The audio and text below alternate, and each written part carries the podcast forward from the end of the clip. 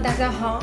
嗯，终于呢是来到了临时起飞的第七期节目。虽然第七期节目并不是我这个电台的最后一期节目，但是呢是我日更的最后一期节目。同时也意味着我现在已经结束了我集中隔离的生活。祝贺！然后。今天其实呢，本来应该也是没什么好讲的，但是我想，既然我的集中隔离期已经结束了，那我就来讲一讲这个出集中隔离的过程吧。因为其实，在方舱集中隔离的过程中，到了后半段，基本上心态也没有什么改变了，一切都已经接受了，包括。我会发现很多之前在群里吵架的人也开始不再吵架了，因为他们可能会发现，比如说，呃，有些住酒店的人啊，他们住酒店的可能还不允许开空调，但是方舱里居然还可以开空调。就是在大家逐渐习惯了这个方舱的生活，以及逐渐了解到更多的一些情况之后呢，大家也就开始适应这个方舱期间的生活了。而当你适应的时候，也就意味着你的隔离生活已经快结束了。所以今天并不是对方舱生活的一个总结，而是说对出方舱经历的一个讲述吧。其实整个出方舱的经历让我感觉就跟进方舱一样，非常的低效，至少是在我眼中认为非常的低效。首先呢，我们就是在隔离第六天的时候知道，我们会在隔离第七天核酸结果出来之后呢。就由司机师傅接送去各自的居家隔离点进行居家隔离，然后呢，隔离点的工作人员是这么跟我们说的：说我们会联系属地政府去接送你们的，所以你们不用在意。那这时候呢，我也没有多想，并且那个时候已经是晚上了，我就没有再打算去联系我自己的社区网格员去做一些询问。但是呢，当今天早上我联系我的社区网格员的时候，我的网格员表示并没有接收到来接我的信息，因为在我的意识中，在我的认知当中，隔离点工作人员所谓的联系属地政府来接人，可能就是联系社区来接人，因为我想象的就是每个社区派一辆车来接人。然后把他接到之后呢，社区工作人员也可以看着你进入隔离点，然后帮你安上门磁啊，然后确保你是一个人待在一套房子里面，或者你是单人单间这个情况。在确认好这些情况之后呢，他们也就可以走了。但实际上并不是这个样子的。从今天早上讲起吧，就今天早上，其实一般我们做核酸大概是在六点四十五左右，还是相对早的一个时间点。那今天的测核酸时间呢是提前到了六点钟，那轮到我做核酸的时候大概是六点十分这个样子，然后我就打开门开始做核酸。我以为要出核酸这天做的核酸可能就跟进核酸那天来一样，就是双管核酸，鼻拭子和咽拭子一起做，但实际上它并不是双管，但它也不是单管，它是四管核酸，就是你左右两个鼻子都捅一下，加上你捅两次喉咙。那我个人觉得这个行为是没有什么太大意义的，就可能是为了个人的心安吧。但是我觉得这个行为的确是没有什么太大的意义，并且就是说早上的时候捅一下鼻拭子还是挺酸爽的，直接把人给捅醒了。大概醒了之后呢，我们可能就稍微睡一会儿，到八点钟左右。这个时候我就去问我的网格员了，说有没有收到这个通知，但是他没有回我，因为感觉各个网格员平时还处在一个比较忙的状态里面。但是我也不懂他是真忙还是假忙。他在没有回我的情况下呢，我也是不太清楚。嗯，群里工作人员说的联系属地政府的属地政府到底指的是什么单位？是街道的人，还是说社区里的人？那可能后来根据他们的一些聊天记录呢，我可能会知道他们联系的属地政府应该是街道的人，而不是社区的人。那这里我就产生了一个疑惑点：为什么要派街道的人来接我们，而不派社区的人呢？因为只有社区的人，他可能才保证你上门进家门之后，你是处于一个单人单套的情况呀。如果你要以街道接人的话，一个街道会有不少人，那街道首先他要一个一个把人送到家门口，然后检查他是否进去，再去送下一个人。那在我这个设想当中，整个过程都是会非常慢的。你送完这个人，再去送下一个人，路上耽误的时间就比较多嘛。那如果你是安排社区来人的话，基本上一个社区也就一两个人吧，整体速度都是很快的。所以我一开始非常不理解，为什么要让街道来接人，而不是按而不是按社区来接人。然后我就开始换位思考，呃，但是在我的这个换位思考里面，隔离点工作人员是属于一种不太好的想法里面，所以大家不要建议，这一切只是我的设想。就是我认为，从隔离点工作人员他们的心态来看，联系街道他们所要做的工作量，其实其实是比。联系社区工作人员所做的工作量要少很多的，毕竟很多人都来自不同的社区，但是呢，很多人又来自一样的街道，所以如果我去联系街道的话，那肯定我要打的电话以及我做的沟通量都是相对来说比较比较少的。但是如果我联系社区的话，可能我要做的沟通就更多了。所以在他们来看，可能反而联系街道的工作人员，这是一种更高效的行为。他们所谓的高效是方便他们。而我们被隔离人士所谓的高效是方便我们。如果按隔离点工作人员的方法，就是司机师傅把你送到你所在的居家隔离点，那这时候你需要再自己去联系社区，让社区过来帮你装磁条，然后呢确保你已经入住了。也就是说，整个对接从隔离点工作人员和社区对接这个两点的对接。变成了隔离点工作人员、街道、社区三点的对接，就中间多了一个环节出来。不过，这是我在自己出隔离前自己对整个体过程的想法。我认为它是一种低效的行为。实际上，出隔离的整个过程比我想象中的要高效一些。只不过这些高效并不是建立在完全保障你单人单户的情况下。那我们是怎样出隔离的呢？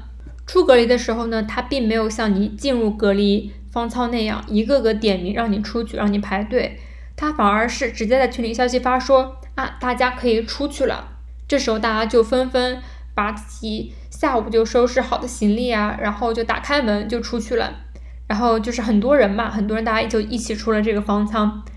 然后其实。这有有时候也体现出一个工作人员他不是很细心的情况吧？大家可能就按照自己的思维习惯，就往进方舱的那个门走过去了。此时大家才发现说啊，我们要出去，并不是从进方舱的那个门出去，我们还有另外一个门专门给出方舱的人出去的。但是这个点呢，是在大家大部分人都出来的情况下，并且已经走了一半路的情况下。然后隔离的工作人员才在群里面通知的，所以我觉得他们其实每次在发消息的时候想的也不是特别的周全了。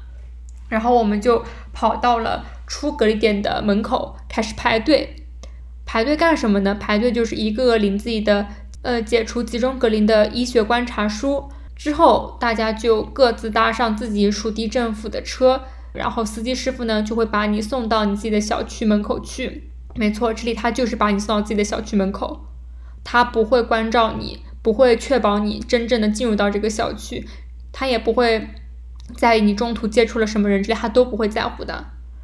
等你到了自己的家之后，你自己再联系社区的网格员去做后续的事情，中途的事情他是不管的，司机师傅只负责把你送到小区门口。那我。我的小区是比较特殊，因为当时要求是单人单套。其实当时呢，省里是已经下发了学生可以单人单间的一个条款，但是由于我们我自己小区的网格员他好像并不是特别想担责任，他就跟我说：“你都做好单人单套了，你为什么就你干嘛还要来单人单间呢？你单人单间满足我们这个房间里有。”卫浴的这个情况吗？如果不能满足的话，还是建议你单人单套。其实他就是在软性的就跟我说，你还是去单人单套吧。那其实我觉得我回来单人单间也没有什么大问题，只不过我去单人单套了，那就不归他管了。我是这么认为的。可能我可能他也是出于安安全着想，但是我觉得他就是不太想担这个责任。当时我也没有想太多，我也没有跟他去据理力争。其实我是应该去。争取一下，因为在今天我出方舱的时候，我会发现有一个跟我同小区的女生，她是回家进行单人单间的，所以说这个网格员他只是因为你劝得动，就把你劝去单人单套了。其实单人单间完全是可以的。说到这里就很好笑啊，就是省里发文件经常就会说啊，下面的各个区县的人不要给返乡大学生层层加码。但是真正落到基层工作人员头上，他就是会层层加码的，因为在他们看来，任何风险他们都担不起。但奇怪的是，既然他们什么风险都担不起的话，他们应该做的就是对信息更加的谨小慎微，更关注每一条信息的流通。可是奇怪的就是，在网格员那边，信息并没有那么的流通。我不是说隔离点工作人员去给属地政府打电话，说请他们来接我们，但是我跟网格员联络，网格员却表示说啊，我不知道要来接你啊。也就是说，如果我不跟王格源报备说我要回来的话，他也不知道我要回来。包括他下午四点多的时候给我发消息说，你到了就告诉我一声。我说好的。但是真正到我六点多在这个家里安顿下来之后，我去给王格源发消息，他到现在。到现在将近九点钟，他都没有回复我。我并不知道他们具体到底在干一些什么事情，他也没有给我上门贴磁条，也没有跟我说明天核酸到底是要什么时候，怎么去做核酸。因为这里又出现了一个非常非常令我觉得可笑的事情，就是司机师傅说你们有些人可能需要出门去做核酸。那我就想，居家隔离的人他要出门去做核酸。这跟居家就产成了一个悖论。我既要出门去核酸，我又要居家，我怎么能做得到呢？我们不是应该上门做核酸吗？那司机师傅的解释就是说，在有些小区里面，它的服务设施可能比较好，他就有能力帮你安排上门做核酸的人。但是在有些老的小区，他可能设施并没有那么好，他就没有办法帮你安排上门做核酸。那这种情况下，你就只能自己出门去做。于是，居家隔离跟核酸，它又成为了一个悖论，或者说，居家它就成为了一个形式。这个情况也发生在我朋友的身上。当时是可能上海的疫情它波及了南京，那我朋友当时的学校呢是要求学生也是愿返即返吧，想回家的就回家吧，那他也就选择了回家。在他回家的前几天呢，他的爸爸就跟社区报备好了，说啊，我女儿要从南京回来，实行这个三加十一的隔离政策，或者说健康政策吧，就三天是居家隔离的，后面十一天只是健康监测而已。然后我朋友就回来了，但是呢。他回来第一天，他的网格员并没有找到他，也没有告诉他任何关于他该怎么做的信息，也没有告诉他第二天他的核酸该怎么做。那当时呢，我们的城市正在处于一个全员核酸的状态，在别人没有告诉他该去哪里做核酸的情况下呢，他就没有办法，他就自己跟着自己的父母出去做了小区里面的全民核酸。因为在我们这边，可能当时如果你连续两天不去做核酸的话，你的行程码就会变成黄色，会影响到你后续的出行。所以他肯定想的是啊，我一定要去先做个核酸。但是呢，到了他做完核酸之后，他去问工作人员说：“哎，你为什么我从南京回来的，你为什么没有给我做上门核酸呀？”那这个时候，工作人员才反应过来，说：“啊，你是从外地回来的。”你怎么能自己先跑出来呢？你怎么不等我喊你之后才跑出来呢？但问题是，在我朋友没有说他是从南京回来之前，工作人员在知道了他姓名的情况下，也并没有做出任何的举措。也就是说，这个工作人员他根本不知道，原来小区里有这么一个人，他是从外地回来的，直到我朋友自己说了自己的情况为止。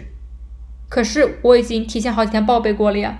那这个信息差在哪里呢？就没有人知道了。呃，我就不懂他们的信息到底是如何流通的，为什么传递的这么慢？那最搞笑的是什么呢？最搞笑的就是，当时那个工作人员还突然手一手一挡，挡在我朋友面前说啊，我们保持一米的距离。那之前我们在干什么呢？我觉得这个整个的过程就是非常的形式主义，完全没有任何的意义。不过至少到目前为止的话，至少我是在居家隔离点终于安顿了下来。不用像在方舱里那样睡特别硬的硬板床，当有蚊子飞进来的时候，然后身上被咬十个包之类的，这种情况不会再发生了，并且我可以吃一点自己喜欢的东西，这种感觉是非常安逸和舒心的。可是这种安逸和舒心的背后，可以说是工作人员的不走心吗？因为我觉得这种安逸和舒适的背后，应该是有一点紧张的，毕竟你是一个居家隔离的人，你会被贴上磁条。然后你会每天上门要采样，可是现在什么都没有。我联系了网格员，网格员没有回我。然后我不知道我明天该怎么去做核酸，我也不知道我的门到底会不会贴上磁条，我就只能待着。那这时候我的妈妈就跟我说：“啊，那你这样的话为什么不回家住啊？为什么要单人单套啊？”我说：“我也不知道，因为现在这个形势下，我根本没有必要单人单套住在屋子里面。如果连社区的工作人员都不在意我的情况，那我单人单套到底是在防谁呢？因为我本来就可以单人单间啊。”我本来就可以跟爸妈一起住啊。当这些问题产生的时候，你就不得不去审视一下基层的工作人员了。就是我们经常会说，他们的工作效率太慢了，他们干活太不走心了，我恨不得自己就过来把他们的活干了。我有时候在想，一个社区在一天内真的有那么多人需要你去接应，需要你去忙这些事情吗？至少是我今天在我那个隔离点，这个社区。是只有我一个人回来居家隔离的，那就算整个区它有七八个隔离点，那也只有七八个人，他不需要你花那么多的时间去接应吧？但是呢，还是没有人来真正的关照、关心到我这个需要居家隔离的人到底有没有在居家隔离，这会使我对基层工作人员的印象大打折扣。那我他们现在给我的感觉像是什么呢？像是他们既想安分的守住自己的工作，但他们又想糊弄这份工作，这些或许就是我在出隔离的过程中产生的一点迷思吧。从结果上来看，至少我目前还是处于一个比较自由的状态。然后，终于这个临时起飞的节目呢，也可以在一整周连续不断的日更的情况下休息一下了。那至于下周会干什么事情呢？我们就下周再说吧。本期节目呢就到此为止了。呃，希望对未来即将出隔离的你产生一点启发或者一些感想。希望你的社区服务人员、你的隔离点工作人员呢，不会像我遇到的这样，呃，看起来那么低效率，看起来那么不把你放在心上。那就到这里，我们再见啦，拜拜。